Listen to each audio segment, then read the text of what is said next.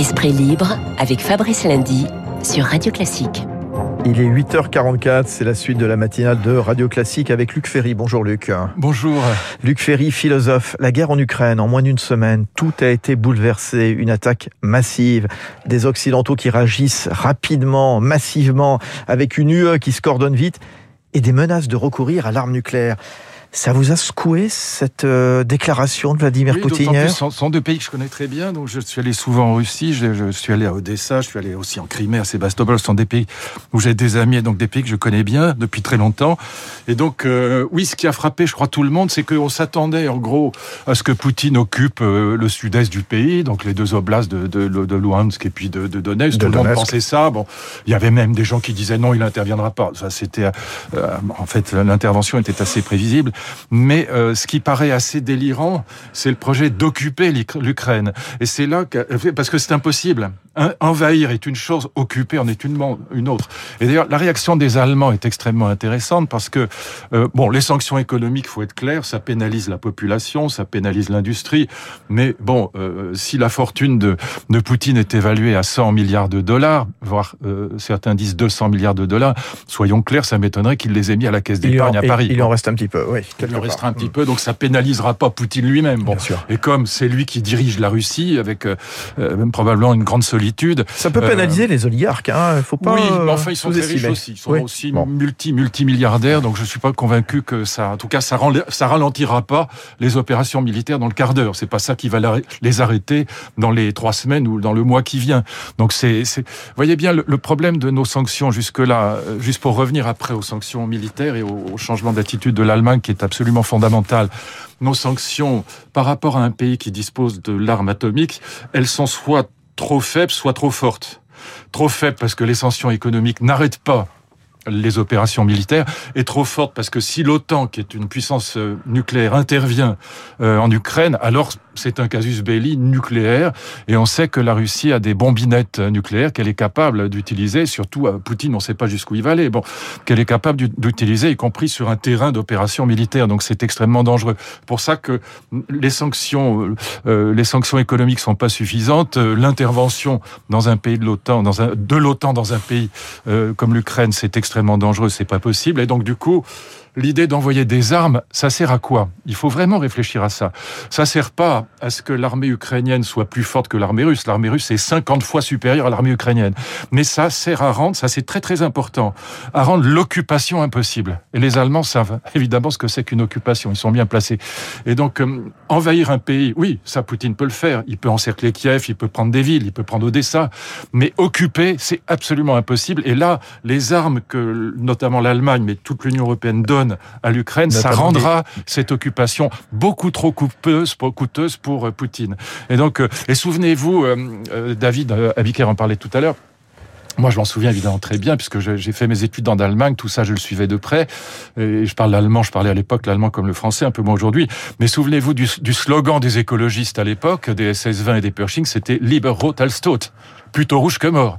Aujourd'hui, on voit une, une, une écologiste allemande, une ministre écologiste allemande dire il faut armer l'Ukraine. Donc on a là un changement d'attitude de l'Allemagne qui est absolument fondamental. C'est la ministre des Affaires très étrangères, intéressant. bien sûr. Ouais, ouais, Et aussi, la- les, aussi les écologistes derrière. Et donc c'est très important, et c'est très important que Poutine comprenne qu'il ne pourra pas occuper l'Ukraine. C'est ça l'enjeu de cet armement de l'Ukraine. C'est encore une fois, c'est pas qu'elle batte l'armée russe, mais c'est qu'elle résiste de telle manière que ce soit trop coûteux pour Poutine. Euh, Luc Ferry, comment est-ce qu'on en arrivé là? Alors, alors, ce que je vais dire, il faut pas être pas de malentendu. Je, je, c'est pas pour excuser Poutine. Poutine est un salaud, il se conduit comme une ordure, et donc on- ce qui se passe là-bas est immonde, et donc c'est pas, c'est pas le sujet. Personne ne, peut dire le contraire. Donc euh, c'est pas ça. Simplement, je pense que moi j'ai rencontré Poutine quand Poutine est venu à Paris. J'ai pu parler avec lui puisqu'il parle l'allemand comme le, le français, comme comme moi, comme comme le russe. Bon, et, et moi l'allemand comme le français. Donc on a pu parler. Puis bon, j'ai pu voir les conversations avec Chirac. C'était très intéressant. Et je peux vous assurer qu'à l'époque, euh, Poutine demandait d'ailleurs, à l'époque, Védrine l'a dit dans son livre, il demandait à ce que la, la France, à ce que l'Europe l'aide à installer l'état de droit en Russie. C'était ça son projet. Et il, il était demandeur d'Union européenne. Voilà. Et donc, je, je peux garantir que c'est vrai. Il a complètement changé aujourd'hui. Pourquoi? Parce qu'on a raté beaucoup de choses avec la Russie, et c'est pas du tout pour excuser l'intervention en Ukraine, qui est inexcusable, impardonnable, et qui ne sera jamais pardonnée par le monde libre. Mais on a raté, un, 2008, quand l'OTAN propose à, à l'Ukraine de rentrer, c'est une c'est une calamité de faire ça. C'est absurde. C'est, il fallait finlandiser l'Ukraine, faire un moratoire en disant voilà. Euh, et d'ailleurs, à l'époque, souvenez-vous, Angela Merkel et Nicolas Sarkozy ont la lucidité, l'intelligence. Bravo Sarkozy, d'ailleurs, je, tiens à le dire, euh, parce que je suis pas toujours euh, systématiquement d'accord avec ce qu'il, ce qu'il dit ou ce qu'il fait, mais là, il avait entièrement raison. Ils mettent leur veto, mais ils sont pas suivis. Ensuite, on n'a pas compris que quand l'Ukraine en 91 est indépendante, forcément, les oblasts de, de, Luhansk et de Donetsk demanderaient leur rattachement à la Russie, comme la Crimée. D'ailleurs, on a beau le dire, la Crimée voulait être russe, c'est tout. Si vous faites de vraies élections, lui, elles n'ont pas eu lieu, ces élections. Ou plutôt, il y en a eu, mais elles étaient bidonnées. Or, dans les accords de Minsk 1 et 2, il y avait non seulement le projet d'élection libre dans ces deux territoires du Sud-Est, mais en plus, il y avait le projet d'avoir une, euh, une réforme constitutionnelle et institutionnelle de ces régions. Ça n'a pas été fait. C'est une immense erreur. Et donc, encore une fois, s'il y avait des élections libres dans ces régions du Sud-Est, très probablement, elles demanderaient, comme la Crimée, leur rattachement à la Russie ou leur indépendance. Et puis, troisième grande erreur, on n'a rien fait pour arrimer la Russie à l'Union européenne. Euh, moi, je me souviens que j'allais au collège universitaire de Moscou et de Saint-Pétersbourg, collège qui avait été créé par, euh, par Marek Kalter, mais aussi avec l'appui d'abord de Yeltsin et puis après de Poutine. Bon. Et donc, je voyais à quel point les Russes étaient demandeurs, les étudiants et les profs. On y allait, j'y suis allé avec François Furet, avec des grands intellectuels, des grands universitaires français. Et il y avait une demande de la Russie, il y avait une demande d'Europe qui était incroyablement euh, puissante. On n'a rien fait pour arrimer la Russie culturellement, universitairement, politiquement, économiquement à l'Union européenne. Et donc aujourd'hui, euh, Poutine nous déteste, il nous hait, d'ailleurs on le lui rend bien, euh, légitimement, mais son axe, c'est l'axe chinois. Et je, termine avec ça, mais pardon, honnêtement, on ne le dit pas assez. Nous avons créé un monstre monstre absolu qui est le monstre sino-russe, qui sera le plus puissant du monde militairement et le moins démocratique du monde. C'est horrible ce qu'on a fait. Tout voilà. à on aurait dû tout faire pour l'empêcher. Je suis pas sûr qu'on aurait réussi, mais on n'a rien fait pour empêcher cet axe sino-soviétique ou sino-russe. Et alors, ça va déboucher sur quoi? Euh, Tout à l'heure, je demandais à, je demandais à Dominique Moisy, justement conseiller de l'Institut Montaigne, si justement la Chine, Pékin pouvait aller, euh, comment dire, trop raisonner quelque part Vladimir Poutine, il disait, c'est vrai que la, la Chine n'aime pas le désordre, hein, clairement, non, pour son business. Justement, ce qui réjouit la Chine, non, non, là je suis tout à fait en désaccord avec ça. Ce qui réjouit la Chine, c'est de voir, c'est d'avoir un partenaire qui est capable de terroriser l'Europe tout entière. C'est ça que les, les, Chinois voient. Ça ne veut pas dire qu'ils vont se risquer à dire Poutine, tu es formidable et dire euh, montrer, dévoiler leur jeu. Leur jeu, c'est quoi? C'est de prendre Taïwan. C'est une évidence. Et ils regardent ce qui se passe en, en, disant, voilà, quelles sont les réactions du monde libre, quelles sont les réactions des Occidentaux, des Américains. Bon. Et, les réactions, elles ont été à la hauteur ou pas, à votre avis, Luc Ferry On peut pas faire plus. Oui, elles sont à la hauteur. Voilà, donc, donc finalement, plus. Pékin pourrait-il être freiné, éventuellement, s'il voulait mettre la main sur euh, non, Taïwan? Non, non, parce que, on, pourquoi? Parce que on peut pas faire plus, parce que, pour, pour des raisons assez évidentes, c'est que si un pays de l'OTAN rentrait en Ukraine, ce serait une guerre nucléaire, en tout cas potentiellement. Et donc, personne n'en veut. Donc, euh, que ce soit Joe Biden ou que ce soit Borrell ou que ce soit euh, les, leaders de l'Union européenne ou de la France, euh, personne ne veut que l'OTAN rentre en Ukraine parce que c'est l'amorce d'une guerre nucléaire et on, on, ne sait pas si Poutine n'irait pas jusque-là. D'autant qu'encore une fois, il a des bombinettes nucléaires, donc il peut utiliser des ogives, des petites ogives qui sont extrêmement dangereuses. Donc, euh, donc voyez bien que ce que la Chine observe, c'est que oui, on arme euh, très bien, on envoie des armes, mais traditionnelles. On n'entre pas nous-mêmes, il n'y a pas de soldats de l'OTAN en Ukraine. Bon, on n'y va pas nous-mêmes. Donc on va armer, encore une fois, pour ouais, les raisons que j'ai indiquées, c'est-à-dire pour empêcher l'occupation. On envoie par des Russie. avions de chasse, peut-être. Mais néanmoins, aussi. ce, que, ce que la Chine observe, c'est que, un, euh, Poutine terrorise le monde entier, que l'URSS, si je puis dire, est revenu, enfin la Russie, mais la Russie qui, qui est euh, l'héritage de l'URSS avec Poutine, et deuxièmement, bah, que s'ils prennent Taïwan, il leur arrivera pas grand-chose. Voyez, c'est ça que et donc ça c'est extrêmement dangereux. Et moi je pense que cet axe sino-russe est beaucoup plus dangereux pour nos enfants, pour le monde qui vient, que ce qui se passe en Ukraine, qui encore une fois est détestable. Et quand on voit toutes ces femmes et ces enfants qui pleurent et qui vont se réfugier en Pologne, tout ça est abominable. Bon, et, et, Poutine est une brute. Bon, c'est vraiment un salaud.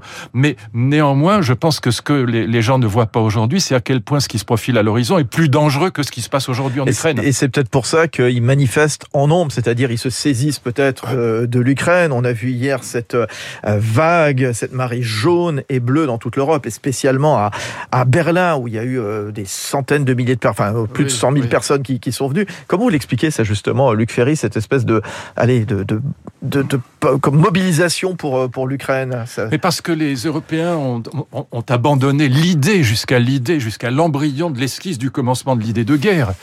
Et donc pendant très longtemps, on a cru, euh, aussi bien les marxistes que les libéraux, au fond, se trompaient là-dessus. Et les marxistes comme les libéraux disaient, la guerre on fait la guerre pour des intérêts, hein, pour du pétrole, pour, de, l'uranium, pour de voilà, pour la conquête de, de tel ou tel territoire. C'est complètement faux. Mmh. Et ce qu'on le voit bien aujourd'hui, c'est à quel point la guerre repose sur des passions et pas sur des intérêts.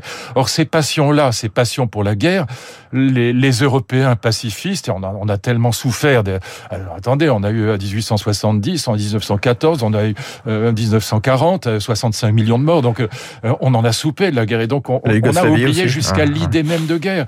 Et donc, on était, on est tous bouleversé en vérité quand on voit ces images de euh, de, de missiles qui frappent Kiev. On, est euh, personne, euh, voilà.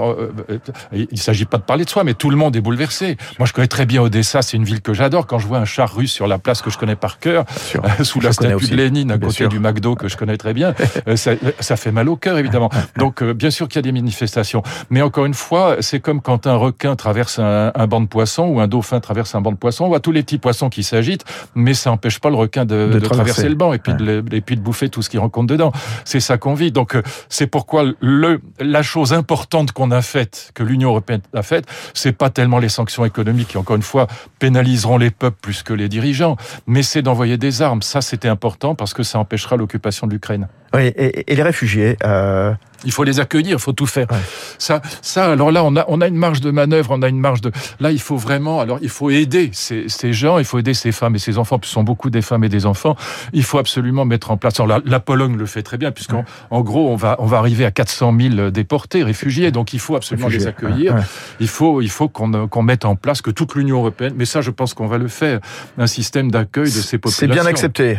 Voilà. Alors, je pense que oui. Puis en plus, c'est des populations. On se pose moins de questions dans ces pays, en Pologne, en Slovaquie que, que s'il s'était agi de Syriens, d'Afghans euh, venus ah bah d'ailleurs. C'est pas la même chose parce que ah là, bah oui, on, on bon. accueille. Euh, ah bah, et puis on va dire les choses. Euh, alors c'est peut-être pas bien de dire ça, mais on accueille des chrétiens. Voilà, c'est aussi. Euh, bah, c'est malheureux. Ouais, en même temps, c'est malheureux de dire ça bah, aussi. C'est malheureux de dire ça, mais c'est la vérité. Oui, je, veux bien vous dire, je veux bien pas le dire. Non, non, non, pas, non, pas du tout. Non, mais voilà, on accueille, des chrétiens et donc ils sont chez eux d'une certaine manière. Ils sont, ils sont, ils sont chez eux en Pologne, qui est très chrétienne. Bon, et donc c'est vrai que les, il faut aussi, on en a pas parlé, mais mon ami Christian Macarian en parle très bien. C'est probablement lui qui en parle le mieux, c'est qu'on a affaire aussi à une guerre religieuse entre les chrétiens, euh, les catholiques et les orthodoxes. Hein. C'est aussi euh, la, la, Russie est orthodoxe, la Pologne est chrétienne, et donc euh, il faut quand même bien voir que l'Ukraine elle est coupée en deux aussi sur le plan religieux. C'est pour ça que je me permettais d'en parler. C'est pas pour stigmatiser tel ou tel. Ah non non, j'ai bien compris bien compris ça. Et ma remarque c'était de préciser aussi, bah voilà, en effet que bah, sont des hommes aussi avant tout qui, qui viennent de Syrie, d'Afghanistan. Évidemment, de, et sont des, des, des, des, femmes et des enfants d'ailleurs surtout, et sont, ouais. sont des on voit, oui, on voit des que, femmes qui pleurent parce que les maris sont mobilisés justement en Ukraine. Et on est prêt évidemment à accueillir ces, ces gens, bien sûr. Ça se termine comment? Qu'est-ce qu'on peut faire? C'est quoi l'issue? Forcément, forcément, il y aura une issue. Tout a une fin. Donc, euh, il faut bien voir que euh, Zelensky se montre euh, assez exceptionnel, faut bien le dire, à la fois très calme et très courageux. Et donc, euh, bon, enfin, le traité de, de, de néo-nazis euh, drogués, enfin, là, on voit que Poutine a vraiment pété un câble. Il ne connaît pas l'histoire de sa famille. Ouais. Oui, enfin, c'est ridicule. Bon, enfin, plutôt, il s'adresse à son peuple, il, il raconte n'importe quoi. Bon, mais c'est le, le, la, la, solution. C'est pour ça que je vous parlais tout à l'heure des erreurs que nous avons faites sur l'OTAN, euh, sur euh, les territoires du Sud-Est et, et sur l'arrimage de la Russie avec l'Union européenne, parce que ça reviendra inévitablement dans les négociations. C'est ça, c'est de ça que Zelensky et Poutine vont parler quand ils se rencontrent. Juste un mot, vous parliez tout à l'heure de l'ancien président de la République Nicolas Sarkozy, ça pourrait être un bon médiateur sur cette scène européenne, internationale Sûrement, parce qu'il a été dans la tradition, disons, gaulo-mitterrandienne sur ce sujet-là, et je pense qu'il a eu raison, oui. Et puis en plus, il connaît bien Poutine, et je pense que même si Poutine a énormément changé, tous ceux qui le connaissent le disent, je pense qu'il est capable de parler avec lui. Cela dit, un dernier mot, Macron a eu mille fois raison, euh, moi qui suis pas un macronien fanatique, comme vous le savez peut-être, mais il a eu mille fois raison de parler avec Poutine. Il a bien fait de le faire. Et il faut continuer. Bonne journée, Luc Ferry. Bonne semaine. À, à très bientôt. Il est bientôt 9h sur Radio.